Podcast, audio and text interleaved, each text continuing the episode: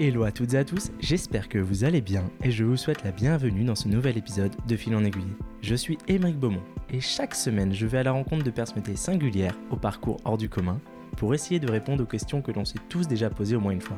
Pourquoi certaines personnes ont fait le choix de prendre une voie différente? Comment ont-elles fait pour réussir? Mais surtout, in fine, comment de fil en aiguille elles en sont arrivées là où elles sont aujourd'hui? Et oui, parce que je vous le donne en mille, c'est possible de faire autrement, d'oser et de concrétiser. La preuve, ils ont pu le faire. Et maintenant, plus d'excuses, vous saurez comment. Cette semaine, j'ai l'honneur de recevoir Adrien dans ce podcast. Adrien est un entrepreneur émérite. Avec son associé de toujours, Louis, qu'il a rencontré sur les bancs de l'école, il a co-créé la maison Montalais, spécialisée dans l'univers du cochon. Vous avez très bien entendu. C'est après plusieurs pivots qu'il se retrouve à distribuer ses produits exceptionnels aux professionnels de la restauration et dans des adresses prestigieuses.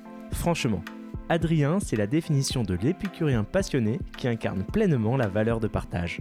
Vous allez l'entendre, il nous livre en toute transparence les leçons qu'il retient de cette success story entrepreneuriale. Tout n'a pas été toujours tout rose, mais c'est grâce aux épreuves et comme il le dit si bien à ses copains qu'il a pu forger l'identité et la singularité de Maison Montalais. Je me suis régalé à déguster ses produits, mais surtout à l'écouter m'expliquer pourquoi et comment il a décidé de se lancer dans cette activité, alors que jamais plus jeune, il n'aurait imaginé un jour diriger une telle entreprise. Je ne peux que vous encourager à aller visiter leur site internet pour comprendre leur univers et découvrir leurs produits. Petit bonus, la maison Montalais recrute, alors restez jusqu'à la fin de cet épisode pour en savoir plus. J'espère que vous allez prendre autant de plaisir à écouter cet épisode que j'en ai pris à l'enregistrer. Mais avant de vous laisser en bonne compagnie, n'oubliez pas de me laisser une note 5 étoiles sur Apple Podcast. Bonne écoute. Bonjour Adrien, un grand merci d'avoir accepté mon invitation. Bah merci à toi d'être venu, avec grand plaisir. Et ben merci de m'accueillir chez toi, dans ta maison, euh, enfin dans ta maison, dans ton entreprise, Ouais, la grande maison. dans ta très grande maison, mais quel plaisir. Euh, tout d'abord Adrien, pour raconter les coups d'épisode, là juste avant, tu avais du paddle. Tu Ouais. faire un match de paddle. Donc j'aimerais commencer pour- par ça, parce qu'entre midi et deux, il y en a qui, qui mangent. Toi tu fais du sport. Euh, Bah, pourquoi? C'est une discipline Ce que tu t'imposes, c'est quoi? À, force de manger du cochon, euh, il faut bien, euh, il faut bien se, se défouler parce que sinon je vais finir euh, obèse. Non, plus sérieusement, j'ai toujours, j'ai toujours kiffé le sport et il s'avère que bon là, ceux qui nous écoutent, ils peuvent pas le voir puisque ils ne font que nous écouter, mais on se trouve dans nos entrepôts à Saint-Denis. Et juste à côté, on a un centre de padel. Donc, c'est pas du paddle comme la discipline où tu mets sur une planche et tu rames. Euh, c'est du padel. Donc, c'est espagnol. Ça s'écrit P-A-D-E-L. C'est basque espagnol. C'est un mélange entre tennis squash. Et il s'avère que l'entrepôt collé au nôtre est un centre de padel à Saint-Denis qui s'appelle Casa Padel. Donc, du coup, on a découvert ça en arrivant ici. Ils se sont lancés en même temps que nous. Et on est tombé amoureux de ce sport. Et c'est un sport qui se joue à 4. Donc, deux, deux doubles. Et donc, du coup, là, avec les copains, euh, le vendredi, euh, fin de semaine, quand c'est un peu plus calme, j'arrive à motiver trois copains. On se fait un petit coup de padel et euh, après, derrière, on déjeune et après, on réattaque. Voilà. Donc, ouais, le sport, c'est important, ouais. Stylé. Tu en pratiques d'autres ou pas? Ouais, euh, j'ai toujours fait euh, du rugby. Alors, ma, ma jeune carrière s'est arrêtée subitement cette année parce que je me suis fait l'épaule. Mais, euh, mais j'ai toujours fait du rugby. J'ai touché un peu à tout, mais j'ai fait surtout beaucoup de rugby, un peu de tennis, donc du coup maintenant c'est du padel, voilà, c'est toujours du sport de raquette, et surtout ce que ce qu'on essaie de faire avec les copains, c'est, alors je vais pas appeler ça du crossfit, mais plutôt un peu de cardio. On a un, on a un copain qui est devenu prof de sport, donc il nous organise une à trois fois par semaine des petits ateliers. On se retrouve à Montmartre, endroit que tu connais bien, je pense, euh, au niveau des marches. On se retrouve dans les Tuileries, on se retrouve dans une salle de sport et on fait des petits exos euh, cardio. On se défoule bien, on se retrouve entre copains, c'est cool. Moi, je, suis le genre de mec, je n'arrive pas à faire du sport tout seul. Donc, euh, aller courir le long de la Seine tout seul, non. Moi, je, fonctionne que aux copains. Donc, si un copain me dit, tiens, il y a un tennis, tiens, il y a un padel, tiens, il y a un tournoi, un five, truc au foot. Moi, j'y vais typiquement avec Michael, euh, qui nous a mis en relation. Voilà, ça, ça, ça me motive. Euh, Justement, j'ai j'ai l'impression que quand j'ai préparé cette interview, cet entretien, que tu fonctionnes beaucoup avec les copains. Toute ta vie, c'est que des copains, des copains partout. Ouais, c'est c'est un peu la critique euh, familiale qu'on me reproche très souvent, ouais. Les copains, les copains, ouais. Mais est-ce que ça a toujours été comme ça ou pas? Parce qu'avant qu'on rentre dans le dur et qu'on parle de Maison Montalais, comment tu, tu décrirais l'enfance que tu as eue toi? Et Tu étais quel genre d'élève à l'école? Euh, comment je me décrirais euh, J'étais plutôt, euh, j'ai envie de dire, un élève un peu sérieux, assidu. Je- J'aime pas utiliser le terme bon élève, mais, mais plutôt assez sérieux. Après, c'est vrai que euh, pour le coup, j'ai pas me plaindre de mon enfance. hein. Je suis issu d'une famille plutôt aisée. Dans le 92, j'ai été dans des collèges ou des lycées. Avec des gens super. La preuve, tu en as rencontré quelques-uns là tout à l'heure quand tu es arrivé, avec qui on a joué au padel, que j'ai gardé aujourd'hui. j'ai eu des super profs. j'ai essayé de suivre les cours. j'ai essayé de bosser en me disant qu'il fallait bosser parce que j'ai un père entrepreneur qui a réussi à m'inculquer euh, j'ai envie de dire une éducation de juste bosser et d'être sérieux voilà. Donc j'ai essayé d'appliquer euh, ça sans être non plus euh, dans les premiers de la classe mais d'être un peu sérieux. Et en, effet les copains ça a toujours été un peu ma passion. Ça a toujours été aussi une critique je te disais familiale parce que quand mes parents ou mes sœurs me critiquent sur Adrien c'est les copains Adrien c'est les copains. Ma femme aujourd'hui c'est Adrien et les copains l'exemple, l'exemple même, j'en donnerai deux. Euh, premier exemple, chaque été, euh, chez mes parents dans le sud, on a une maison de vacances. Bah, au lieu de ramener un ou deux copains, bah, j'en ramène toujours 10 ou 12. Voilà, je sais pas faire le, de choix. Et je sais tellement pas faire de choix que dans mes meilleurs copains, j'ai choisi tout le monde pour être mes témoins. Donc j'ai eu la chance d'avoir 8 témoins. Voilà. Ah je pense que pour l'instant, ce score n'a pas été battu dans mon entourage. Donc voilà, c'est un peu l'exemple. J'arrive pas à faire de choix et j'aime être entouré de mes potes. Et plus jeune, tu voulais faire quoi? Euh, plus jeune, j'ai toujours eu envie d'avoir mon entreprise parce que, comme je te le disais tout à l'heure, j'avais un père qui était entrepreneur. Euh, donc, j'ai des souvenirs de lui rentrant du boulot en costard cravate avec sa petite mallette euh, à gérer une entreprise familiale et je trouvais ça trop stylé c'est trop cool. Je le voyais, je me, voyais passer du temps avec lui euh, le matin quand il se rasait avant d'aller au boulot. Je trouvais ça aussi euh, trop stylé. Donc je me dis, je voulais faire pareil.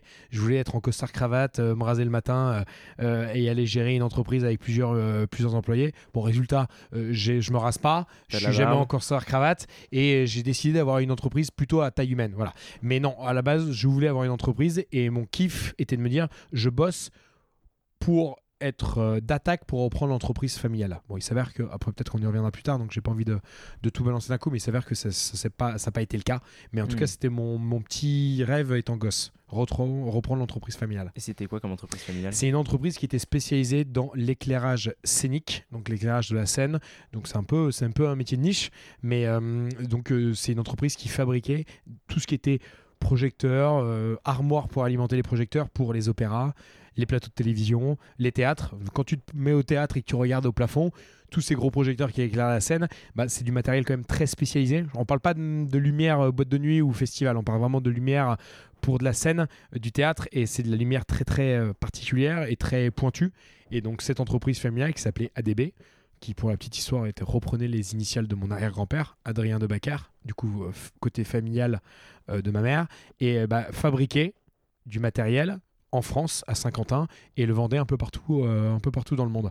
Mon père a repris, euh, c'était mon grand-père, pardon, excuse-moi, c'était mon arrière-grand-père, grand-père, toujours du côté maternel, mon oncle, le frère de ma mère, et quand mon père a épousé ma mère, mon oncle a légué l'entreprise à mon père, qu'il a reprise, et, en, et été un, un univers un peu compliqué, euh, parce que c'est un univers qui est lié beaucoup à des budgets de l'État, parce que quand tu fais des théâtres, c'est euh, enfin, toi, je pense que tu as eu une carrière un peu politique, donc tu connais un peu ce milieu-là, et c'est toujours un peu compliqué.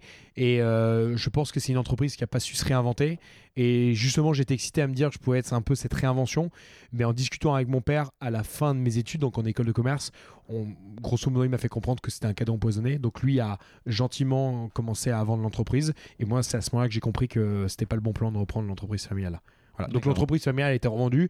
Elle existe toujours sous, euh, sous, euh, sous l'enseigne ADB. Mais, euh, mais voilà, moi je suis parti dans d'autres horizons et mon père, lui également, est parti vers d'autres horizons.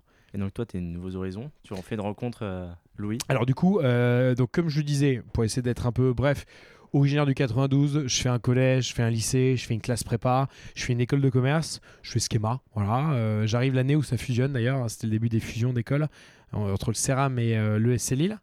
Donc moi j'ai choisi plutôt d'être euh, côté, euh, côté euh, Sophie Antipolis, hein, je suis pas fou, je préfère aller sur la côte d'Azur et profiter du soleil. je fais mon parcours en école. C'est en école que du coup je rencontre mon futur associé qui s'appelle Louis, qui est pas là aujourd'hui mais qui vous fait un petit coucou. on se rencontre en école, lui également un père entrepreneur. Le cliché des deux copains d'école qui se rencontrent pour monter leur entreprise après l'école commence à germer on commence à, faire les 400 coups ensemble, pas que avec lui, mais euh, Louis est toujours dans ces coups-là, on se met en colloque ensemble, on fait une campagne BDE ensemble, on reprend l'assaut euh, de rugby ensemble, euh, on voyage ensemble en échange, euh, on fait un master en entrepreneuriat ensemble, on fait des projets en cours ensemble. Voilà, donc on commence à voir qu'il y a une belle affinité. On se dit bon, il faut qu'on monte une entreprise après l'école. Sauf que voilà, sauf que le problème c'est que quand t'as pas trop d'idées, tu pars un peu à l'aventure. Mais c'est comme ça que on a commencé à bosser sur cette entreprise qui du coup, on en parlait un peu avant que tu commences à enregistrer, c'est que cette entreprise a un peu évolué. Voilà. Donc c'est pour ça que je te laisse poser les questions pour savoir si je m'avance pas trop avant de... Non mais tu peux totalement avancer parce que ma prochaine question c'est justement sur la genèse. Euh, quand tu as décidé d'y aller, euh, quand vous avez décidé d'y aller et de dire on va faire une boxe apéro. Alors l'idée c'était de se dire euh, on veut lancer une entreprise, ça nous fait kiffer en se disant de toute façon quand tu veux lancer une entreprise, selon nous, il y avait un peu de modes de fonctionnement, on en parlait avant l'entretien. Euh, soit tu te lances après l'école en te disant pas de femme, pas de chien, pas de gosse, euh, pas de baraque.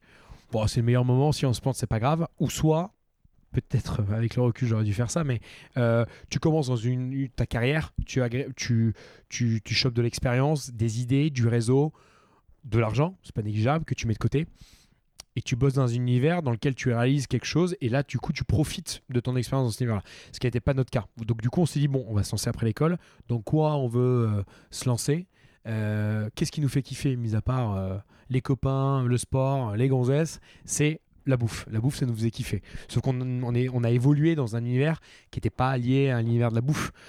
Louis venait pas d'une euh, famille euh, qui était dans la bouffe, moi non plus. On a fait une école de commerce, on n'a pas fait une école d'hôtellerie ou de restauration. Euh, donc c'était un peu compliqué. Donc on s'est dit, bah, le meilleur moyen, c'est de commencer un peu à, bosser là-dedans et, à se donner 6-8 mois pour, pour, un peu aller, voir ce qui se faisait. Et pendant notre année de césure à Paris, donc une année de césure, je rappelle pour ceux qui ne connaissent pas, en école de commerce, on, ça se vote de plus en plus. Tu arrêtes ton parcours pendant un an et tu fais un, un ou deux, enfin un long stage ou deux stages, voilà, ce qu'on appelle une année de césure. Et quand moi j'ai fait une classe prépa et tu n'as jamais fait de stage, c'était un peu important de, de, de, faire une année de césure. Et pour la petite histoire, c'est en faisant une année de césure que j'ai rencontré un mec qui s'appelle Michael et c'est comme ça que toi et moi on s'est rencontrés. Euh, donc on fait une année de césure à Paris et on réalise que les produits du Sud, les produits du terroir nous manquent, euh, nous manquent un peu. Louis est issu du de la région de Toulouse. Moi, j'ai de la famille dans le Var et en fait, on remarquait que euh, tout ce qui était euh, les produits du Sud, d'une part, nous manquait et d'autre part, le service de livraison à Paris était très pauvre. Il y avait pizza et sushi, ça s'arrêtait là. Donc l'idée, c'était de se dire, est-ce qu'on peut pas faire un combo entre à la fois des produits typiques du Sud, euh, hyper franchouillard, fait par, par, des petits gars qui sont paumés, et à la fois révolutionner un peu ce, business de la livraison de bouffe à domicile. C'est comme ça qu'on a eu l'idée de faire des, alors on n'appelait pas ça box parce qu'on a voulu ça jouer euh, vraiment à la française, on appelait ça des boîtes apéro où on allait dénicher des petits producteurs français et on mettait euh, leur meilleur savoir-faire dans des boîtes en livraison apéro. Et en fait, c'était plutôt, j'en rigole maintenant parce que quand je vois euh, tout ce qu'on a fait depuis, mais au final, c'était assez novateur parce qu'à l'époque, les Deliveroo, les Foodora, et tous ces trucs-là n'existaient pas. Euh, à l'époque, c'était que pizza et sushi. Donc, finalement, on avait, on avait senti un peu qu'il euh, y avait quelque chose à faire dans cet univers de la livraison. Le problème, c'est que euh, c'était encore trop tôt. peut-être pas aussi le meilleur moyen. On s'est mis sur l'apéro alors qu'il aurait peut-être fallu se mettre autre chose. Puis on s'est lancé dans un univers P2C, un site e-commerce, de la logistique de livraison, que des trucs où en fait, déjà galère où on n'y connaissait pas grand-chose et ça nous saoulait. Donc c'est pour ça que très rapidement l'entreprise a, évolué. Et justement, tu parles d'évolution. Euh, moi, je vais parler de pivot. À quel moment tu te dis, ben, stop, on arrête, on change, faut qu'on faut qu'on bouge d'idée. Quand tu vois que tu n'as plus d'argent sur le compte, là tu te dis qu'il y a un problème. Quand tu vois que tu respectes pas euh, ton ton ton je, cherchais un autre mot plutôt que dire BP parce que ça me fait chier d'utiliser BP mais ton ton plan quoi. Ton plan, tu imaginais X livraisons par jour, finalement tu n'en fais pas du tout X. Là tu commences à te dire waouh, ça, ça ça pue du cul. Euh, puis après, tu te reconnais pas aussi là-dedans. Ah, tu vois que ça te fait un peu chier. Euh, donc là, on s'est dit il faut trouver ce pivot. Et la chance qu'on a eu D'ailleurs, je fais juste en, préambule pour que les gens soient pas surpris. On a fait, on a fait quand même deux ou trois pivots avant d'arriver dans cette euh, dernière euh, business model. Mais la chance qu'on a eue, c'est qu'à chaque fois, ces deux ou trois pivots, ils nous ont été amenés par des, euh, par des gens extérieurs, par de l'expérience du terrain. Et c'est pas nous qui avons eu l'idée. Heureusement, parce que ça se trouve, comme on n'aurait pas eu l'idée de pivot, on aurait arrêté la boîte, on serait parti à autre chose. Et ce pivot est venu du fait que des gens commandaient du coup des boîtes apéro à titre particulier, c'est des gens qui bossaient derrière euh, le lendemain dans des entreprises, plutôt dans des univers agences de com, agences de pub. Et ces gens-là ont réalisé que quand ils faisaient des pots de départ, quand ils faisaient des pots en entreprise pour fêter la signature d'un contrat, quand ils faisaient des pots en entreprise le vendredi, bon maintenant avec le Covid c'est un peu de l'histoire ancienne, mais à l'époque c'était quand même pas mal réputé dans ce milieu-là, et ben finalement il n'y avait pas de... Ils se retrouvaient toujours en galère. Ils étaient obligés d'aller faire des courses, euh, acheter de la merde au Carrefour City ou à deux pas, ou alors ils voulaient solliciter des traiteurs pour avoir des livraisons de, de grignotage, mais en fait c'était pas du tout des, des choses qui étaient adaptées pour des traiteurs. Et en fait c'est là où on a vu qu'il y avait une, une brèche dans cet univers de, du traiteur, on va dire, euh, pour faire de la livraison d'apéro en entreprise. Donc maintenant, je crois que j'ai vu, euh, j'ai vu depuis 4-5 acteurs sortir du lot et plutôt pas mal se développer. Et nous, on, a, on a pris cette brèche. L'idée était de se dire, on n'est pas un traiteur, mais on n'est pas non plus un Carrefour City. On vous livre charcuterie, fromage, tapenade, du pain, du pinard, des olives, plein de choses comme ça pour l'apéro. Vous n'avez pas besoin de vous faire chier à aller chez à deux pas. Vous n'avez pas besoin de payer une somme astronomique chez un traiteur. Nous, on vous fait un budget, vous nous donnez le budget 5, 10, 15, 20, 20 balles par personne. Et donc, on a switché d'un business B2C à un business B2B. Donc là, hmm. déjà, bonne nouvelle, euh, ça nous plaisait davantage de gérer du B2B. Deuxième bonne nouvelle, on gagnait mieux notre vie. Euh, troisième bonne nouvelle, on faisait, des, on faisait des marges et ça commençait à grossir. Le seul problème, c'est qu'en fait, très petit à petit, on a réalisé que ce business traiteur, ça restait quand même toujours très lourd logistiquement et c'était pas un univers dans lequel on se, on se reconnaissait. Donc il y aura un, autre et un, dernier pivot. qui était justement lors d'un événement traiteur où en plus ils avaient eu besoin d'une prestation de serveur sur place où je me retrouve à faire du service, le truc qui commençait à me casser les bonbons, voilà. Et ben j'ai je rencontre un mec qui me pose beaucoup beaucoup de questions sur l'origine des produits, etc. Donc je lui dis tiens ça me faisait plaisir parce que d'habitude les gens trouvaient ça bon, mais voilà il s'arrêtait euh, je trouvais ça très sympa de savoir mm. que le jambon venait de la côte dans le Tarn, que les fromages de chèvre étaient faits par des bonnes sœurs dans, euh, dans le Lot, mais, mais ça s'arrêtait là. Lui, je voyais qu'il me posait vraiment des questions. Et c'est vrai que ce mec était restaurateur. Il était restaurateur et il avait jamais goûté, euh, en l'occurrence c'était des fromages, il avait jamais goûté des fromages comme ça. Il bossait avec des fournisseurs à Rungis et il se disait mais en fait euh, des fromages comme ça j'en trouve pas à Rungis, viens me voir au resto et en voyant comment tu peux me vendre tes fromages pour que moi je les travaille et pas en mode traiteur. Et je, suis allé le voir, le type, et là, je me suis retrouvé dans un univers où je me suis dit, mais en fait, c'est clairement ça qu'il faut que je qu'on fasse.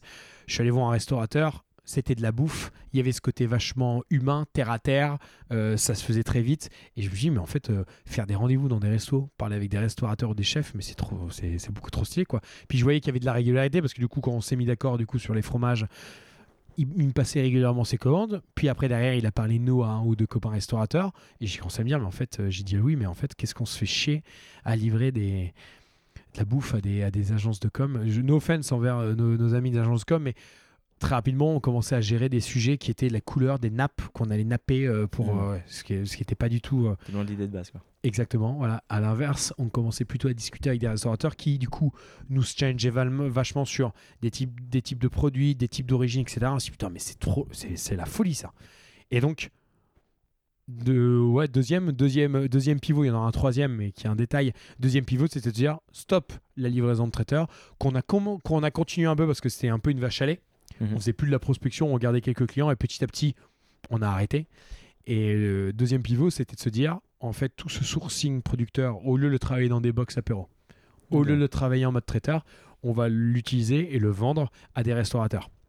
Sauf que là, on est arrivé dans la jungle de la concurrence des, des distributeurs et des fournisseurs à Paris, qui était un monde totalement nouveau pour nous. On n'avait pas de réseau là-dedans, on n'y connaissait que dalle. C'est un univers qu'on connaissait pas. Et en fait, on réalise qu'il y avait quand même beaucoup d'acteurs.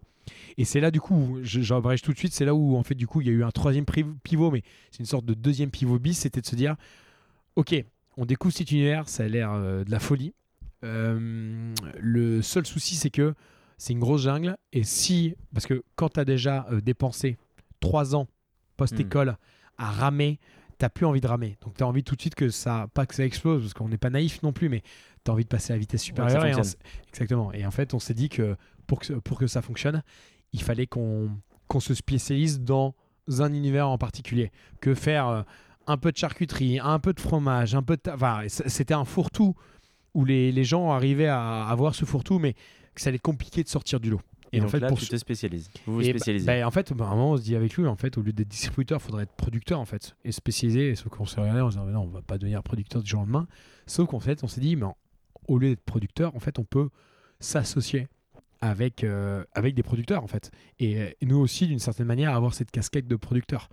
Et donc, on s'est dit, ben, avec qui on va s'associer? En fait, naïvement, naturellement, euh, c'était assez simple. C'était de s'associer avec Jean-Jacques et Marie-Marie, qui étaient des charcutiers à la côte dans le Tarn, qui bossaient avec nous depuis le tout début, qui, qui pour la petite histoire, étaient les premiers mecs qu'on avait rencontrés dans notre petit tour de France de kiff post-école pendant ces, ces 6-8 mois sabbatiques. Et surtout, en fait, déjà, on voyait que c'était avec eux qu'on avait le, le plus de volume côté restaurateur parce que parce que euh, ils avaient le meilleur rapport qualité-prix. Voilà. Donc ça s'est pas fait du jour au lendemain, ça a été une discussion euh, alors pas hyper longue mais euh, qu'on a amené petit à petit et l'idée c'était de se dire les gars, Jean-Jacques et Marie, en fait, on veut arrêter de vendre tout ce qu'on fait, on veut le faire qu'avec vous, on veut créer une société avec vous et avec une marque, un truc un peu stylé et on veut redorer l'image du cochon en C'est restauration. justement une de mes questions. Parce que ce que j'aime beaucoup dans cette histoire, c'est l'humain. C'est vraiment, tu mets l'humain au cœur. Ah, C'est cette rencontre humaine de ce couple de producteurs qui, t'intéresse, qui t'interpelle. Comment tu passes de cette relation, de cette rencontre, à une association? Vous vous associez ensemble? Euh, elle s'est, fait franchement naturellement. Je, je, je saurais pas te dire. euh, je sais même plus en plus comment elle s'est. euh, je pense qu'au tout début, en fait, on, l'a, fait un peu de notre côté, dans la mesure où on se disait, bah, euh, eux, nous, on les change. Enfin, on les change. On les, accompagne, on les challenge, on bosse main dans la main sur la partie euh, enfin, production. Mais après, pour ce qui est euh, du bisbee euh, avec euh, les restaurateurs, l'identité de marque qu'on est en train de créer, pour l'instant, on les sollicite pas. Pourquoi? Parce que peut-être qu'on se dit ils vont nous, ils vont nous prendre pour des fous, peut-être qu'ils vont avoir peur, peut-être qu'ils vont pas vouloir.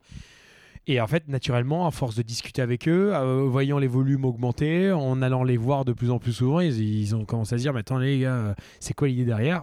Et en fait, na- naturellement, parce qu'on se sentait bien avec eux, c'était un peu nos deuxièmes parents, on était un peu leur deuxième enfant, on leur dit, bon, en fait, euh, ça fait depuis maintenant 6-8 mois qu'on bosse là-dessus, regardez, voilà le logo qu'on a fait, et ils ont dit, c'est mortel quoi. Et là, tout de suite, en fait, on a réalisé à 4 qu'il y avait un superbe partage des compétences. C'est-à-dire que eux, eux, ils sont charcutiers, eux, ils vivent à la cône, eux, leur kiff, et en même temps, leur savoir-faire, c'est transformer et découper du cochon, ce qu'ils essaient de nous inculquer.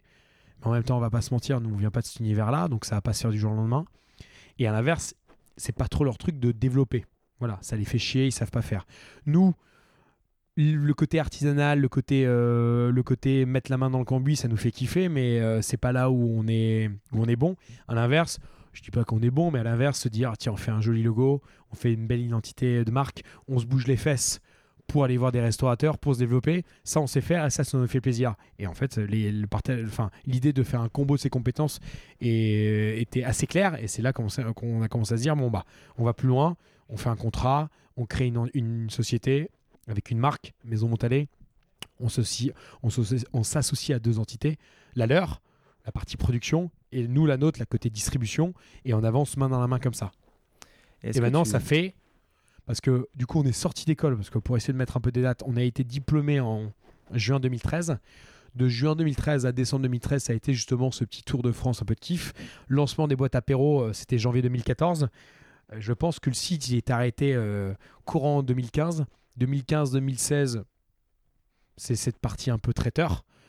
Euh, et après, si je fais 1, 21, 20, 19, 18, ouais, c'est ça. Et en 2018, donc tu vois, euh, 2017, c'est là où on fait un peu de la vente de fourre-tout à la restauration. Et 2017, 2018, on dit euh, stop, on se focus sur Maison Montalais. Donc Maison Montalais existe officiellement euh, depuis 2018. Ouais. Donc 2018, 2019, 20, 21, ouais, on attaque la cinquième année. Ok. Est-ce que tu te rappelles ce qu'ont t'ont dit tes parents, tes proches, quand tu t'es lancé dans ce nouveau challenge? Euh, c'est une bonne question. Euh, en fait, là où ils ont été forts, que ce soit les copains ou la famille, c'est qu'ils nous ont toujours soutenus. Euh, Peut-être que inconsciemment ou en, cachette, ils devaient se dire voilà, putain, mais ils sont tarés, ils arrêtent pas de faire des pivots, ils vont jamais s'en sortir, les pauvres. Mais comme ils voyaient qu'on se bougeait les fesses, comme ils voyaient qu'on bricolait quand même pas si mal que ça, je pense qu'ils ont toujours un peu cru en nous. Alors, les, les box, ils ont très vu les boîtes, ils ont très vu, vu que, que, c'était galère, mais même quand on, quand on bricolait, quand on se débrouillait à peu près dans le côté traiteur ou dans le côté un peu vente au restaurateur de tous ces produits-là, ils voyaient qu'on réussissait pas trop mal. Donc ils voyaient bien que c'était pas non plus Vegas, mais ils voyaient qu'on se débrouillait pas trop mal, donc ils y croyaient. Voilà. Donc à chaque fois qu'ils qu'ils nous voyaient faire un pivot, ils devaient se dire bon, vu qu'ils se débrouillent pas trop mal, je leur fais plutôt confiance. Pour l'instant, ils m'ont toujours fait montrer que ça marchait quoi. Puis en fait, au bout d'un moment, ils se sont dit euh, de toute façon, c'était des grands garçons. Ils sont, ils sont pas cons. S'ils voient que c'est euh, c'est pas faisable, ils vont s'arrêter. Et voyant qu'on s'arrêtait pas, ils ont dû se dire euh, bon bah nickel, on, on leur fait confiance, on les suit. Mais ils ont été d'un grand soutien, ça c'est clair. Et avec Louis, ça se passe comment? Vous répartissez comment les tâches? Euh, Ou les compétences de chacun les... Vulgairement, je dirais que je m'occupe de tout ce qui est partie développement commercial et Ok. lui s'occupe de tout le reste. Tout le reste, ça comprend, euh, c'est euh, aussi bien du management de- des quelques équipes qu'on a, comme euh, de la logistique, comme de la finance, comme de l'administrative, comme de la compta, euh, comme de sujets divers et variés qui peuvent arriver de manière ponctuelle dans la vie d'entrepreneur. Et là où il est très fort, c'est qu'il s'occupe très bien de ses tâches, ce qui fait que il me laisse tout le temps nécessaire à faire en sorte que, le- que la boîte tourne et à la développer. Grosso modo, dans la répartition des tâches. Ok. Et toi, perso, qui aime le cochon, c'est quoi ton must-have La pièce que tu préfères Si tu en retenir qu'une seule? Euh, alors, avant de répondre à ces questions, que j'explique juste quand on dit qu'on est dans le cochon, c'est quoi? Donc Jean-Jacques et Marie-Marie, les mecs dont je te parlais, eux sont charcutiers. Donc charcutier, quand je dis charcutier, je parle pas du charcutier qui a une boutique pignon sur rue, euh. Je parle de vraiment charcutier, la compétence de découper, transformer du cochon. Donc ils ont un- une charcuterie mais en mode de, euh, comment dire euh, exploitation, en mode petite usine euh, dans le Tarn. On bosse en direct avec des éleveurs. Donc pareil, dans cette relation, on a commencé à les accompagner vachement, à créer un cahier des charges pour bosser avec des éleveurs, selon un cahier des charges précis. Donc on a tout revu avec eux. On bosse avec des éleveurs, on achète les cochons aux éleveurs, on bosse en direct avec eux, et les éleveurs ne bossent que avec nous. Donc ça c'est top. Ça passe par un abattoir, les cochons sont abattus. Les cochons arrivent en carcasse chez Jean-Jacques et Marie-Marie, et notre métier, c'est de transformer. C'est pour ça qu'on dit, c'est pour ça que je dis que je dis pas qu'on est éleveur, on est charcutier. Donc il y a une partie découpe de viande fraîche. Là, c'est tout ce qui est euh, des travers de cochon, poitrine, échine. Là, tu vas bosser avec la restauration, les chefs qui vont cuisiner, cuire. Et après, il y a une partie transformation, charcuterie sèche ou charcuterie cuite, saucisson, saucisse sèche, jambon, chorizo pour la charcuterie sèche, boudin, andouillette, jambon blanc pour la partie charcuterie cuite. Voilà, donc ça, c'est notre métier, c'est de transformer du cochon, valoriser le travail d'éleveur avec lequel on bosse et de vendre ce cochon sous différentes facettes aux professionnels de la restauration, mais pas que, à des épiceries fines, à des cavistes, à des fromagers, à des bouchers, à des charcutiers, à des cavistes, à des sites internet qui vendent en ligne. Euh, voilà, on bosse avec par exemple Galerie Lafayette, Maison Plisson, on bosse avec Frichti, et après on bosse avec des chefs euh, euh, divers et variés, de petits chefs sans prétention qui bossent très bien, qui sont des super ambassadeurs, à des chefs un peu bistronomiques, dé- délire Top Chef, ou à des chefs étoilés. Voilà. Et donc dans, tous ces, dans tout ce catalogue de produits qu'on fait, ma pièce de cochon préférée, alors ce que je, je te propose, c'est que je vais en prendre une dans chacune des catégories. Allez. Dans la viande fraîche, je dirais que. euh, alors, pour en choisir une, j'irais le tomahawk de cochon. Parce que, comme je suis très copain, comme tu l'as compris, le tomahawk de cochon, généralement, le tomahawk, c'est une découpe que tu trouves dans le bœuf. Tomahawk, parce que tu sais, euh, vous avez dû voir. hache, ouais. Exactement. C'est la force d'une longue hache avec un long os. Et on a voulu euh, refaire cette découpe de bœuf dans le cochon.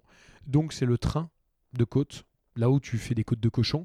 On va le taper plus haut pour avoir un os plus haut. Et donc, quand tu découpes une côte, ça fait une grosse côte bien épaisse avec l'os qui est hyper long. Donc, ça a vachement de gueule. Et quand tu le fais au barbecue, ça a de la gueule. Et après, quand tu mets sur une planche et tu le découpes en fine lamelle, c'est un truc que tu mets. euh, ça fait euh, avec l'os et la couenne et le gras, ça doit faire 900 grammes que tu partages entre Mm. quatre copains. Il y a ce côté convivial sympa de ouf et c'est simple et efficace. Donc la côte de tomahawk de cochon. En charcuterie cuite, je dirais euh, l'andouillette. On a fait une recette d'andouillette qui dénote de, des, andouillettes classiques que tu trouves. Moi j'adore l'andouillette, mais généralement les gens ils aiment pas trop l'andouillette parce que euh, ça pue. Parce que quand tu découpes l'andouillette, tu sais, ça, mm, avec Ça la part, ouais. ça part un peu en cacahuète. Et après, il y a beaucoup, ça ma- c'est- caoutchouteux. Donc nous, on s'est dit, on va aller à l'opposé de ça. Enfin, l'opposé. On va aller, on va tenter d'aller à l'opposé. On va faire, on va mettre des choses pour faire en sorte que quand tu découpes ton andouillette, ça se barre pas en cacahuète, ça tienne. Donc déjà visuellement, ça débecte pas les personnes. Quand tu le mets en bouche et que tu mâches, euh, on a un peu surcuit les tripes de manière à ce qu'il y ait de la mâche, mais que ça soit pas euh, caoutchouteux. Et enfin, on a mis bière, moutarde, miel pour adoucir le côté odeur et goût de merde de l'andouillette. Voilà, ce qui fait que c'est une andouillette qui, a pour but de plaire à monsieur et madame tout le monde. Et typiquement, tu vois, on a bossé avec cette andouillette avec le bouillon Pigalle. Qui brasse énormément de, de, personnes, que ce soit des touristes comme des Parisiens, comme des euh, provinciaux. Donc du coup, euh, preuve est de constater que ça plaisait à, tout le monde. Peut-être pas au mec qui défend euh, l'andouillette 5A, mais en tout cas, ça plaisait à tout le monde. Et enfin, en, charcuterie, on fait une saucisse sèche de foie, un peu comme le figatel en Corse. Je sais pas si tu connais cette charcuterie, le figatel. C'est le figatel, c'est une, une charcuterie hyper connue en Corse où les charcutiers mettent des abats de cochon, énormément d'abats. Généralement, euh, t'as euh, trois quarts d'abats et le reste c'est un peu de viande. Nous, on a fait l'inverse. Nous, on a fait trois quarts de viande, un quart d'abat, de manière à avoir une couleur rouge sang, d'avoir un petit goût en bouche qui dit putain c'est bizarre, c'est c'est atypique, mais sans que ça soit écœurant. Parce que le problème du figatel, c'est que les gens euh, qui n'aiment pas ça, ils trouvent ça très écœurant, très fort. Et nous, on a switché du coup le pourcentage d'abat pour faire en sorte qu'il y ait un petit goût d'abat sans que ça soit écœurant. Et c'est un de nos, j'aime pas ce mot-là, mais c'est un de nos best-sellers parce que ça se trouve nulle part et que c'est une tuerie. Trop stylé. Dans tous les cas, je mettrai le lien du site euh, dans la référence de l'épisode. je t'en euh, filerai une avant de partir. euh, ça, je. Merci. Euh, moi, j'avais une autre question parce que tu as dit tout à l'heure, c'était écrit en 2018 à peu près. Ouais. Donc deux ans, tu es en pleine croisière, tu es lancé, Ouais, Covid. Ouais. Euh, confinement. Ouais. Les restaurateurs euh, peu coupés. ferme, ouais. Et là, tu, tu te lances collectif solidaire.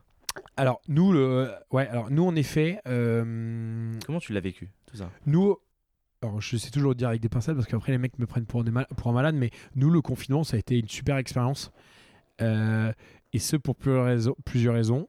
Première raison côté maison Montalais. Euh, quand tu as la tête dans le guidon, tu es toujours dans la recherche de développer, développer, développer, euh, parce que ça t'excite et parce qu'il y a plusieurs trucs. C'est con à dire, mais le fait de se dire qu'il y a une pause générale, bah, il y a un côté un peu parfois, tu sais, genre euh, euh, un peu kiffant. De se dire, souffle. Tu reprends ton souffle et de toute façon, tu n'as aucune pression parce que tu sais que tout le monde est dans le même cas.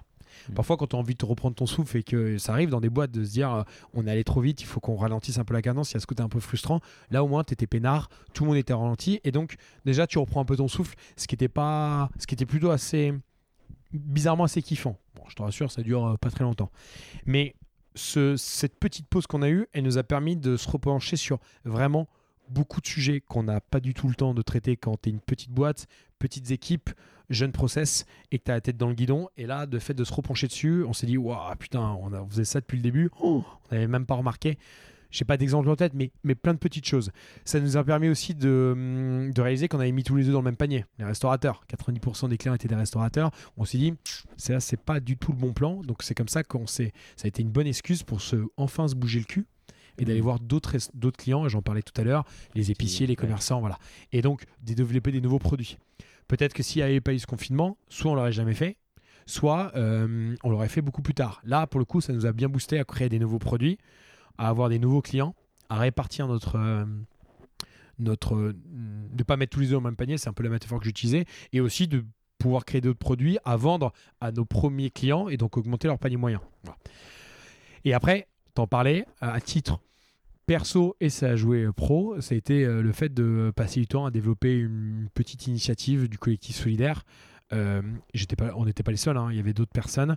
Euh, euh, je ne les citerai pas parce qu'ils étaient beaucoup, ils se reconnaîtront, mais l'idée était simple, c'était de se dire euh, tous ces copains, tous ces clients chefs, restaurateurs, professionnels de la restauration de manière générale qui se faisaient chier chez eux, comment on peut euh, les faire bosser dans la joie, la bonne humeur, comment on peut aussi mettre euh, le boulot de petits producteurs comme nous, mais d'autres, euh, et pas les jeter, et comment aider le personnel médical, hospitalier qui se bougeait les fesses. Voilà, bah, c'est de là est né le collectif solidaire. Le collectif solidaire, on récupérait des denrées alimentaires, soit qu'il allait être jeté, soit à prix défiant toute concurrence, parce qu'il fallait quand même les soutenir. Euh, on les mettait à disposition de, de, de, cuisiniers. Et quand je dis cuisinier, je parle pas forcément de chefs, de gens qui voulaient cuisiner, du monde de la restauration, qui cuisinaient des plats, qu'on récupérait, qu'on livrait à des, à des associations, à du personnel hospitalier, à des EHPAD, à des, à des choses diverses et variées. Voilà. Et ça, c'était le collectif solidaire. Et donc, ça a été une super expérience humaine. J'ai découvert la joie, et pas tout le temps la joie du monde associatif, parce que, hélas, il y a parfois des côtés un peu obscurs. Mais c'est pas le but d'en parler euh, aujourd'hui. Et, euh, et après, j'ai pu en profiter aussi un peu, je n'en cache pas, euh, professionnellement, dans la mesure où, comme beaucoup de, professionnels de la restauration se faisaient chier et n'avaient rien à faire, ils ont entendu parler de cette initiative par d'autres gars. Donc, ils ont rejoint le collectif solidaire. Et moi, ils m'ont rencontré moi parce que c'est moi qui gérais la partie inscription, je dis ça entre guillemets, inscription, et moi ça m'a permis de, de- d'agrémenter mon réseau professionnel. D'a- Alors, j'essaie de m'y prendre habilement parce que ça faisait, sinon ça aurait fait un peu trop requin, mais euh, eux euh, me posaient la question en fait, toi tu fais quoi? Comment tu te retrouves là? Bon, je parlais Maison Montalais.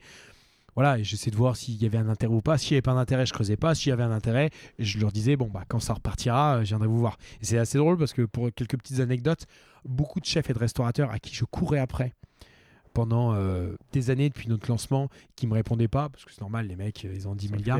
et ben ça a été l'inverse. C'est eux qui après qui m'ont couru après façon de parler hein, courir après pour rejoindre le collectif solidaire donc c'est vrai que je me suis un peu marré à, euh, à, à prendre le plaisir de leur dire putain pour une fois que c'est toi qui viens vers moi voilà. Donc euh, et c'est drôle parce que entre temps certains sont devenus clients donc c'est génial. Et après le collectif solidaire moi j'ai essayé tant bien de mal de continuer post-confinement ça. Très rapidement, j'ai j'ai vu que euh, c'était compliqué d'être sur plusieurs, euh, tu vois, sur euh, plusieurs dossiers.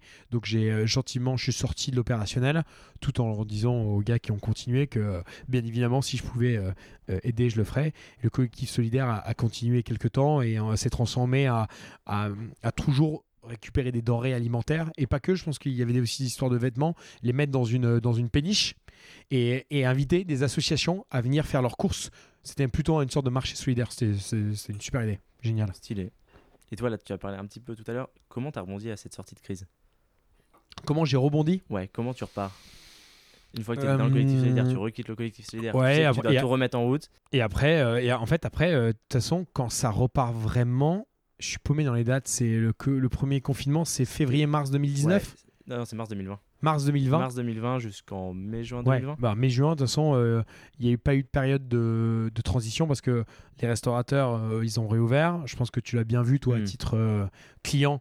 Tout le monde s'est jeté dans les restaurants, dans les terrasses. Donc, il n'y a pas eu de, euh, il y a, il y a pas eu de temps de, de, de se poser. C'est reparti euh, comme, en, comme en 40. Et, euh, et, euh, et en fait, on a repris euh, tout de suite le, le, mou, euh, le mouvement direct, en fait. Est-ce que dans tous les chefs là que tu as rencontrés, il y en a un qui t'a vraiment plus marqué euh, que les autres Tu Ouais, en citer ouais. plusieurs, si Quelle- vraiment. question compliquée, là, je vais pas me faire des copains.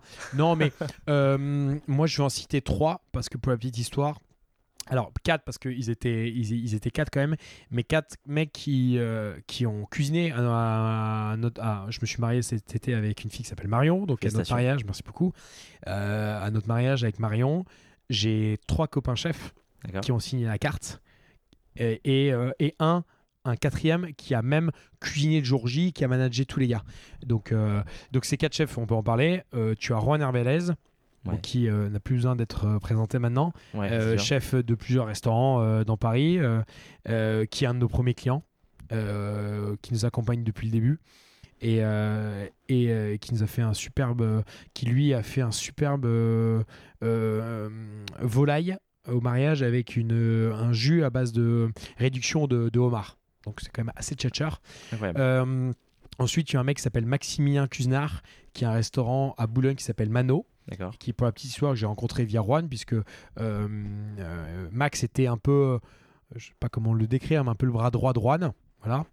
Euh, ensuite, tu avais Thibaut Spivak, le restaurant Anona, dans le 17e. Pour la petite histoire, euh, certains doivent voir qui c'est, puisqu'il fait Top Chef cette année.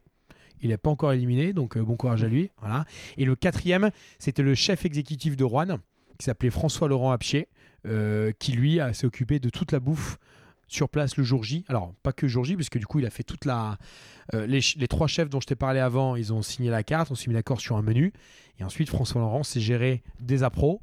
Il s'est bougé les, fesses pour trouver un peu des appros partout. Il a récupéré la bouffe sur Paris. Il a tout pré, pré préparé, pré cuisiné. Il a tout mis dans notre camion de livraison. Il est descendu à Avignon le du mariage. Et sur place, il a tabassé. On lui avait mis une équipe à dispo. Il a géré les gars sur place. Il a envoyé. Voilà. Donc ça, c'est quatre quand même quatre chefs euh, qui ont un peu une petite place dans mon cœur parce que euh, le jour, euh, le plus beau jour de ma vie, c'était là euh, pour nous. Voilà. Incroyable cette histoire. Et justement, on parlait de Rouen juste avant. Ouais. Je sais que vous étiez associés Yes. ensemble sur un restaurant. Bah, Les tout vins- à fait. Le vin Le vin à Boulogne. Vin. Euh, bah, tu sais, de, tout à l'heure, euh, quand on parlait du collectif je te disais que je pouvais pas être sur plusieurs dossiers. Ça, c'est un peu l'exemple euh, typique de à l'époque où euh, bah, quand on changeait plein de fois de business model, quand on était Mm. partout, ou quand on nous a proposé de nous associer sur le vin, on a dit oui, euh, tout en n'ayant pas structuré notre entreprise à côté. Et c'est ce qui s'est passé. Juan, on s'est rencontrés au tout début. Il nous a proposé avec lui nous associer euh, sur un restaurant à Boulogne qui s'app- qui s'appelait Le Vin, et qui s'appelle toujours Le Vin et qui existe toujours aujourd'hui. Et nous, excités comme des puces de se dire, non seulement c'est un petit rêve de gosse d'avoir un, resto, en plus on se disait, tiens, c'est intéressant aussi de passer l'autre côté, d'avoir un resto. Puis bon, c'est Juan, il est quand même trop stylé, il faut profiter de l'occasion. On y est allé. Ça a été une super expérience. Je remercie encore une fois Juan euh, de la chance qu'il nous a donnée. Le seul problème, c'est que tu peux sûrement le faire quand tu as une boîte qui est structurée, en place, avec des process, avec des équipes. Nous, c'était pas le cas. Nous, on était au tout début de ce dernier pivot qu'on avait fait et on était au four et au moulin. Et en fait, on voyait le moment où on allait soit planter l'un, soit en planter l'autre, mais c'était pas, pas malin. Donc, on a bossé sur le projet pendant euh, 8-10 mois, je crois, avant l'ouverture. Donc, là, avant ouverture, les plans avec les archis, tatati, le concept, tatata. Un an d'ouverture. On a mis une équipe en place et après on est euh, gentiment euh, sorti du projet en le laissant à Juan en lui disant écoute c'est pas notre métier on n'est bah, pas encore staffé. On se reverra dans 10 ans pour un projet qu'on sera plus et on en parle encore hein, parfois aujourd'hui. Mais, euh, mais voilà donc par contre du coup le vin existe toujours. Et le vin pour la petite histoire lui on parlait du confinement tout à l'heure. Historiquement c'était un je sais pas comment expliquer ça, un petit bistrot à la française, côté Boulogne-Nord. Boulogne-Nord, je sais pas si les gens connaissent, mais c'est vraiment une sorte de petit village dans Boulogne. C'est Boulogne sans être Boulogne. Et on avait réussi à créer une ambiance de petit bistrot à la française, avec un slogan, c'était du pain, du vin et on s'embrasse à la fin. Voilà. Et hum, le confinement, bah, comme pour beaucoup, a fait du mal. Mais ils ont réussi à créer une carte de street food à emporter pendant le confinement, qui a plus que cartonné, mais qui a explosé. À tel point que le restaurant a un peu changé d'univers. Sur les Et- burgers. Exactement. Et donc du coup aujourd'hui c'est vraiment un restaurant. euh, c'est euh, le restaurant à burger euh, du 92. Ils font, des- ils font un nombre de burgers incalculable. Ils sont, ils cartonnent et à tel point que du coup la carte de burger de Levin est maintenant disponible dans une dark kitchen dans le 11e arrondissement. Voilà. Donc tel le phénix, il a pu renaître de ses cendres post- post-confinement. Voilà. Et parfois, j'en rigole avec Ron, on en discute en disant que c'est quand même improbable. Et ouais, la vie est faite de drôles de, drôles de situations. Et, euh, et, euh, là, en l'occurrence, le vin aujourd'hui est un super restaurant, un burger euh, gourmet. Voilà. Tu vois, là, tu es totalement à fond sur tous tes sujets. Comment tu fais pour tout gérer, toi, au quotidien? Comment tu t'organises? Comment tu organises ton temps? Euh, Comment j'organise mon temps? Quoi alors, maintenant- type, une ma- journée type pour toi? Man- Alors déjà maintenant, on évite de trop partir en cacahuète avec Louis. Euh, par exemple, je te donne un petit exemple. On, on se disait en 2022, on aimerait bien ouvrir un lieu physique pour créer vraiment une sorte de cercle vertueux entre nos un business B2B qu'on fait aujourd'hui un business B2C, en se disant que nos clients sont finalement les clients de nos clients. Donc un mec comme toi qui va au resto. Et ça serait sûrement pertinent que un mec comme toi au resto puisse découvrir Maison Montalais en se baladant en galerie Lafayette Gourmet, qui puisse découvrir Maison Montalais après euh, un mois plus tard en allant dans un restaurant Rouen et voyant qu'à la carte du, de levain, il y a une euh, tranche de bacon euh, Maison Montalais. Et enfin, en te baladant dans le 18e euh, avec ta copine, tu passes devant la, première charcuterie Maison Montalais. Voilà, créer tout un cercle vertueux pour asseoir notre identité. Et en fait, très rapide, enfin pas très rapidement avec Louis, peut-être qu'on a toujours en- dans, dans un coin de notre tête, mais on se dit non, arrêtons de nous disperser, arrêtons de faire 10 milliards de trucs. Le B2C, c'est un autre chose. Ouvrir une boutique, c'est un autre business. On se concentre sur le B2B. Donc déjà, comment j'organise mon journée J'essaie de, de faire ce qu'on ce qu'on a envie de faire parce qu'il y a encore 10 milliards de choses à faire. Comment est faite ma journée? Euh, J'aime j'aime me le... Alors bizarrement, je sais pas que je leur ai dit ça un jour, ça fait un peu vieux, mais j'aime me lever tôt. Ok. Alors, tôt, c'est un bien gros mot, je me lève à 7 heures. Voilà. Mais j'aime me lever tôt et euh, j'aime être efficace le matin. Donc, je me lève, je prends une douche, je prends vite fait un petit déj. Parfois, je le prends ici, le bureau au petit déj. Et j'aime être au boulot tôt. Donc, je suis là, j'ai la chance, j'habite pas très loin du bureau. Donc, je suis là vers 7h30, 7h40. Comme ça, je suis peinard, il n'y a personne au bureau. On se retrouve avec Louis, on prend notre café. Parfois, si on n'a pas pris notre petit déj, l'un ou l'autre prend le petit déj, on se pose, on discute, on a le temps et on commence à, euh, à lister un peu ce qu'on va faire de la journée. On regarde les stocks. Donc, généralement, c'est ce que tu disais quand on se disait quand est-ce qu'on allait se voir. Alors, moi, j'aime bien en début de semaine être au bureau. Ça me permet de voir un peu les stocks qu'on a ici euh, sur Paris. Euh, oui, parce que je ne l'ai pas expliqué, la charcuterie est à la cône. Mais là, aujourd'hui, tu es venu nous voir dans nos bureaux et dans notre espace de stockage à Saint-Denis. Voilà. Donc, on reçoit de la marchandise faite à la cône ici. Moi, ça me permet de voir un peu l'état des stocks. Beaucoup de chefs bossent pas le lundi. Donc, du coup, ça me permet de les appeler, de pousser un peu de trucs. Voilà. Mais grosso modo, alors, je ne vais pas te parler d'une d'une journée, mais plutôt d'une semaine. Le lundi le vendredi, comme aujourd'hui, c'est les journées où je suis au bureau. Début de semaine pour préparer la semaine et fin de semaine pour faire un petit point avec Louis euh, et les équipes. Et après, le mardi, le mercredi, le jeudi, j'essaie d'être à fond sur le terrain. Parce que c'est un métier où si t'es pas sur le terrain, t'es mort, Ouais, il t'oublie. Donc c'est des rencontres, tu as tout compris. Donc ça marche comme aller voir des nouveaux gars pour te présenter, dire ce que tu fais, mais aussi aller voir des anciens, enfin des anciens gars, des, des clients actuels, pour pas qu'ils t'oublient, pour leur montrer que tu existes, Les pour faire en sorte qu'ils restent toujours fidèles, pour faire en sorte que euh, quand ils changent leur carte, ils pensent à toi, que tu puisses augmenter le panier moyen, que tu puisses leur présenter de nouveaux produits. Voilà. Et après, euh, je m'efforce de faire du sport au moins une fois par, par jour. Que ce soit du paddle, soit- ou comme je te disais, mon, avec mon pote, mon pote euh, euh, qui est prof de sport, ou alors que ce soit un autre pote qui me propose un five. Voilà, et après, euh, et après, euh, et après je passe beaucoup, beaucoup de temps dans les restos. Je vais pas me plaindre. C'est pour ça que je te disais en déconnant pourquoi je fais beaucoup de sport, parce que quand tu passes ta vie à bouffer, même si tu y vas pas pour déjeuner ou dîner, tu peux être sûr que quand tu vas chez un restaurateur, il va te proposer un petit truc, il vient de faire un truc à la carte, tiens, goûte. C'est ce que je kiffe dans ce métier, c'est le, côté humain. Et donc tu passes ton temps à bouffer, quoi.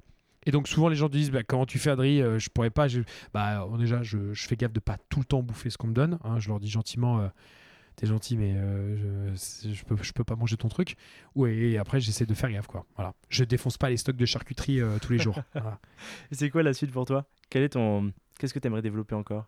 Euh, qu'est-ce que j'aimerais La développer suite pour toi à titre personnel et puis Ah, est-ce que tu aimerais alors- développer euh, dans l'entreprise Montalais? Euh, alors, à titre perso, bah, écoute, moi je suis un mec, comme je disais à ma nana, j'ai, euh, je suis un mec à mec, je suis un mec à copain, j'ai jamais osé poser mes couilles avec euh, dans une relation euh, amoureuse, donc j'ai voulu y aller étape par étape en me disant, donc d'abord j'ai acheté un appartement avec ma nana, puis après je l'ai demandé en mariage, puis je pense que la suite logique c'est de fonder une famille, voilà, puis en plus ça tombe bien parce que maintenant les, les copains ont commencé à le faire, donc c'est un peu con ce que je veux dire, c'est peut-être un peu immature et masculin, mais c'est toujours un peu rassurant de savoir que euh, c'est générationnel et donc du coup euh, il est aussi temps pour toi euh, de t'y mettre. Voilà. Donc 2022, commencer à fonder une famille à titre perso et après à titre pro, bah, on le disait tout à l'heure. L'objectif, c'est toujours se concentrer sur ce qu'on sait faire. Nous, ce qu'on sait faire, c'est faire du cochon et le vendre à des professionnels. Donc, on veut rester là-dedans. Et par contre, on a, on a un, catalogue, je pourrais te montrer avant que tu partes, où il y a, je ne suis jamais amusé à, calcu- à calculer, mais il doit y avoir une centaine de lignes entre de la viande fraîche, de la charcuterie sèche, charcuterie cuite. Mais euh, il y a encore, on peut encore faire le double, voire le triple. C'est ça qui est beau avec le cochon. Il y a tellement de choses à faire dans le cochon que euh, on n'en fait même pas un quart. Quoi. Donc euh, euh, l'objectif, c'est de toujours continuer à créer des nouveaux produits pour devenir. le- nous, l'objectif, c'est qu'on soit la référence du cochon auprès des professionnels. J'ai envie de dire de manière générale, professionnels CHR, ce qu'on appelle CHR, café, hôtellerie, restauration, en France. Et après, si euh, à horizon euh, 5-10 ans, on peut être une, référen- une référence du cochon euh, auprès des professionnels en Europe, ce serait cool. Top. Donc en, en 2022, il faut qu'on crée de, de nouveaux produits. Voilà. J'aime beaucoup poser euh, quelques questions plus personnelles à la fin de la Ouais. discussion, de une plus particulièrement. Si demain tu croises le Adrien d'il y a 15 ans, quel conseil tu aimerais lui donner? Là, tu le croises en sortant. Euh, Alors, c'est ce que je te disais tout à l'heure avant qu'on commence. Peut-être que je, lui dirais, si tu veux créer ton entreprise, commence d'abord à aller bosser dans un univers euh, qui te passionne. Euh, parce que même si ça nous a forgé avec Louis ces pivots dont on parlait tout à l'heure, euh, il faut pas oublier que quand même on a un ça ça nous forge, mais ça, tu perds un peu du temps, tu perds un peu d'argent, tu t'épuises. Parfois même, Mm. c'est con un peu ce que je vais dire, mais tu passes un peu pour un tocard auprès de personnes qui te suivent de loin en disant Oh putain, les pauvres, ils n'arrivent toujours pas à, à trouver leur truc. Donc, j'aimerais dire à Adrien euh, va bosser dans un univers qui te passionne. Et tu vas voir que le fait de bosser dans cet univers va, va te faire rencontrer des personnes, va on en parlait, va- tu vas gagner en expérience, en maturité, tu vas avoir des idées. Parce que c'est quand même le comble, c'est que quand on a eu envie de monter notre entreprise, on n'avait pas d'idées. Et j'ai l'impression maintenant qu'on est rentré dans la vie active, j'ai l'impression d'avoir des idées tous les jours parce que tu es confronté à des problématiques. Tu te dis, mais personne n'a pensé à faire ce truc-là. Voilà. Donc je dirais de faire ça. Et après, plus, de manière plus générale, ce que je dirais, c'est t'éparpille pas trop parce que tu es un grand foufelé, tu aimes faire 10 milliards de trucs à la fois. C'est ce qui fait parfois ta force, mais ce qui fait que ta vie est cool. Mais parfois, faut que tu choisisses tes combats. Et c'est ce que j'essaye de faire aujourd'hui, maintenant que j'ai 32 balais. C'est juste me dire maintenant, à, à- euh, c'est ma manière aussi d'être actif et d'être en forme, mais euh, il y a des moments où tu peux pas être partout, donc choisis tes combats, ça tu, ça tu vires, Mm. voilà, tu, ça, ça fait chier, mais tu vires, ça tu vires aussi, tu te concentres là-dessus, et éventuellement tu passes un peu de temps là, là et là. Donc je te donne un exemple, le collectif solidaire, ça me fais- ça m'excitait de ouf, mais ah, c'était pas ma bataille, donc je suis sorti. La boîte, c'est ma bataille. Euh, je m'éclate à, euh, à gérer une petite assaut de rugby avec les copains d'école. Voilà, mais euh, voilà, j'essaie de me limiter à ça. C'est déjà pas mal. Ouais, c'est déjà pas mal chronophage. Euh, et là, avec le recul, c'était quoi ton plus gros échec Lequel Wow. Si t'en as un, Ouais, t'as vraiment hein. marqué. Alors, un qui. pff, bah. euh, forcément, le plus gros échec, ça serait. euh, bah, c'est pivot, en fait, c'est savoir euh, lancer Mm. des boîtes apéro, euh, d'avoir arrêté, puis avoir. Parce qu'au final, si je devais les relancer aujourd'hui, il y a même des moments, ça m'a traversé en disant maintenant que le, le business de la livraison à domicile est beaucoup plus mature et qu'il y a des acteurs qui le font très bien. Est-ce que ça, ça- alors, plus maintenant, j'y ai pensé plutôt il y a un ou deux ans, mais est-ce que c'est pas l'occasion de relancer une petite offre de d'apéro un peu quali sur ce genre de plateforme, ou alors les traiteurs euh, un peu en entreprise? Mm. Euh, Mais oui, c'est forcément un échec. Mais alors, un gros, j'ai l'impression d'avoir plein plein d'échecs, mais même au quotidien. Euh, mais un gros gros, mis à part bah, d'avoir euh, arrêté la livraison, les livraisons de boîtes et les livraisons et les, les trucs traiteurs, ça c'est deux gros échecs. Après un gros échec, là tu me poses une colle. euh, euh, Prends un petit dans ton quotidien. hein. C'est ouais, au quotidien, j'ai toujours des, toujours des échecs. C'est-à-dire bah, perdre un client Ok. parce que euh, pour plusieurs raisons parce que euh, parce que euh, le chef a changé et que le nouveau chef arrive avec un fournisseur euh, parce que parce que il a une nouvelle politique tarifaire. Voilà il doit faire attention à ses coûts et du coup il arrête de bosser avec toi. Parce que on a été mauvais à un moment ou l'autre on s'est loupé sur une ou deux livraisons et des fautes humaines ça arrive sauf que lui veut pas l'entendre et et on essaie de se rattraper mais il veut pas. Ou alors moi j'ai été mauvais c'est à dire que je j'ai pas été bon dans la suivi euh, du, du- je l'ai rencontré voilà il a vu que je l'ai pas relancé euh, je lui ai laissé des échantillons je l'ai pas rappelé pour savoir ce qu'il en pensait entre temps il y a un autre mec qui est passé il a été meilleur que moi voilà donc ça des petits échecs comme ça j'en ai tout le temps ouais. Bah, c'est hyper concret, hyper, euh, hyper cohérent, et puis c'est bien de le partager. Est-ce que- et maintenant, est-ce qu'il y a un film, une série ou un livre que tu aimerais partager avec nous? Alors euh, livre les gars je vais vous avouer quelque chose j'aime pas lire donc euh, c'est pas moi qui vous aider là c'est ceux qui me connaissent ils vont, vont se taper des barres en disant t'as Adrien lire je crois que le seul truc que je lis c'est l'équipe Euh, euh, une série j'ai horreur des séries Ok. Voilà. La seule série que j'ai- la seule série que j'ai regardée et que j'ai kiffé, c'est Game of Thrones. Mais sinon, j'ai horreur des séries. Ça me gave de, tu sais, d'attendre toujours. euh, J'accroche pas. Alors, un film. Un film, un film, un film. euh, Je suis allé voir Ba- le nouveau Batman aussi. Moi, je suis fan de Batman. D'accord. Je suis allé voir le nouveau Batman au ciné. Euh, alors, un poil déçu parce que j'avais mis beaucoup, beaucoup, beaucoup, beaucoup d'attentes, mais quand même quelques, quelques petites surprises, satisfaction. Euh, typiquement, notre euh, lecteur, euh, putain, ça y est, j'ai oublié son prénom, le mec qui joue le vampire. euh, Euh, merci beaucoup, excuse-moi. Je me suis dit, mais qu'est-ce qu'ils sont allés chercher cet acteur pour faire Batman? Et au final, il est pas si mal que ça. Voilà. Ah, il se révèle. Il est très long ce film, donc il faut, faut bien choisir le créneau horaire auquel tu vas. Mais j'invite les gens à aller le voir parce que c'est quand même assez cool d'aller le voir au ciné. Mais sinon, un, un vrai film inspirant. J'ai revu Le pianiste avec Adrien Brody hier soir. Euh, et je trouve que forcément, avec ce qui se passe en Ukraine en ce moment, ouais, c'est clairement d'actualité.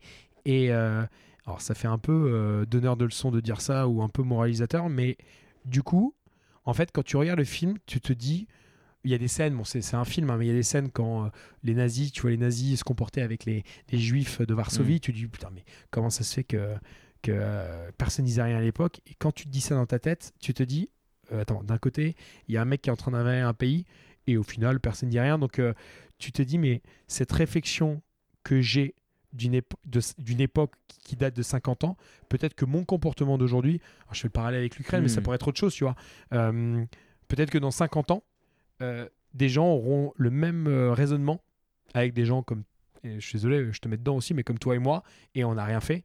Et, euh, donc du coup, je dis pas, euh, du coup, ce que je suis en train de dire, c'est que je vais pas prendre un camion et des armes et partir en Ukraine, mais euh, ça m'a fait un peu bader en me disant que j'étais en train de porter un jugement sur une époque où j'y ai pas vécu, des gens où tu, peux pas tu peux difficilement te mettre à leur place et ça se trouve dans 50 ans il y a des mecs qui, critiqueront des mecs comme moi qui ont rien fait quand, quand il se passait des événements je prends l'exemple de l'Ukraine mais ça pourrait être d'autres ouais.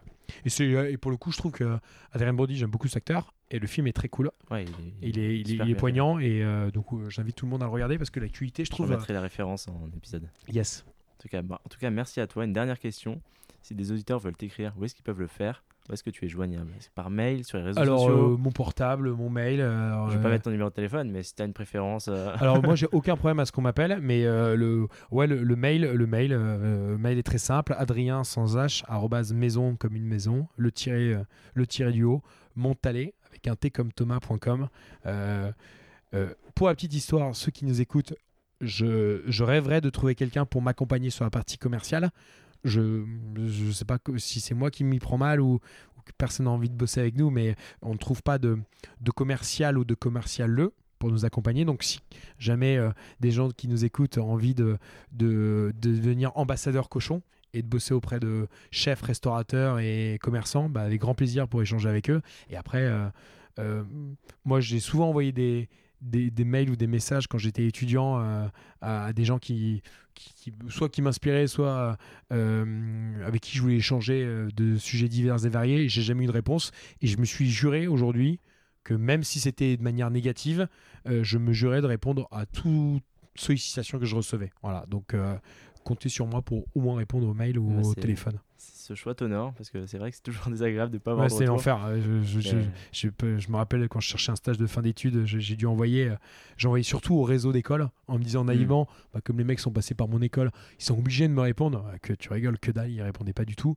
Donc euh, je me suis juré moi que plus tard quand j'aurai une boîte ou si on me sollicitait pour stage, recommandation, euh, boulot ou que sais-je, mais même si euh, c'était de manière négative, au moins je prends la peine de répondre. Ça prend deux minutes. Je pense que tout le monde a au moins deux minutes à consacrer pour répondre à un mail ou un coup de téléphone ou un- tu vois la preuve tu vois genre Ouais, euh, bah. comme toi aujourd'hui euh, quand Tous les deux euh, ensemble. quand, quand tu m'as envoyé le message de la part de Mickaël, déjà ça me faisait plaisir que ça vienne à Mi- Mickaël. Puis voilà, je trouve ça cool comme exercice. Je trouve ton initiative top et, et ça me fait plaisir d'en faire partie. Et je pense que consacrer une heure un vendredi après-midi, je pense que ça va quoi. Surtout que je viens de faire un paddle, donc si je n'étais pas capable de te dire que j'avais pas le temps, ça aurait été un peu du foutage de gueule. mais franchement, merci à toi de ton accueil. Merci d'avoir pu te présenter ton univers. C'était un vrai régal, donc j'espère à très bientôt. À très bientôt et après, euh, après le- le- l'enregistrement, je t'emmène faire un petit tour euh, à la charcuterie. Merci beaucoup. Salut, merci encore. Et voilà, c'est déjà la fin. Mais si vous êtes encore là, c'est que cette discussion de fil en aiguille vous a plu. J'espère que vous avez pris autant de plaisir à l'écouter que j'en ai pris à l'enregistrer. Croyez-moi, c'est uniquement possible grâce à votre soutien. Alors je compte sur vous pour largement le partager. Ou plus simplement encore, vraiment plus simplement, en me récompensant d'une note 5 étoiles sur Apple Podcast. Je vous dis à très vite pour un prochain épisode.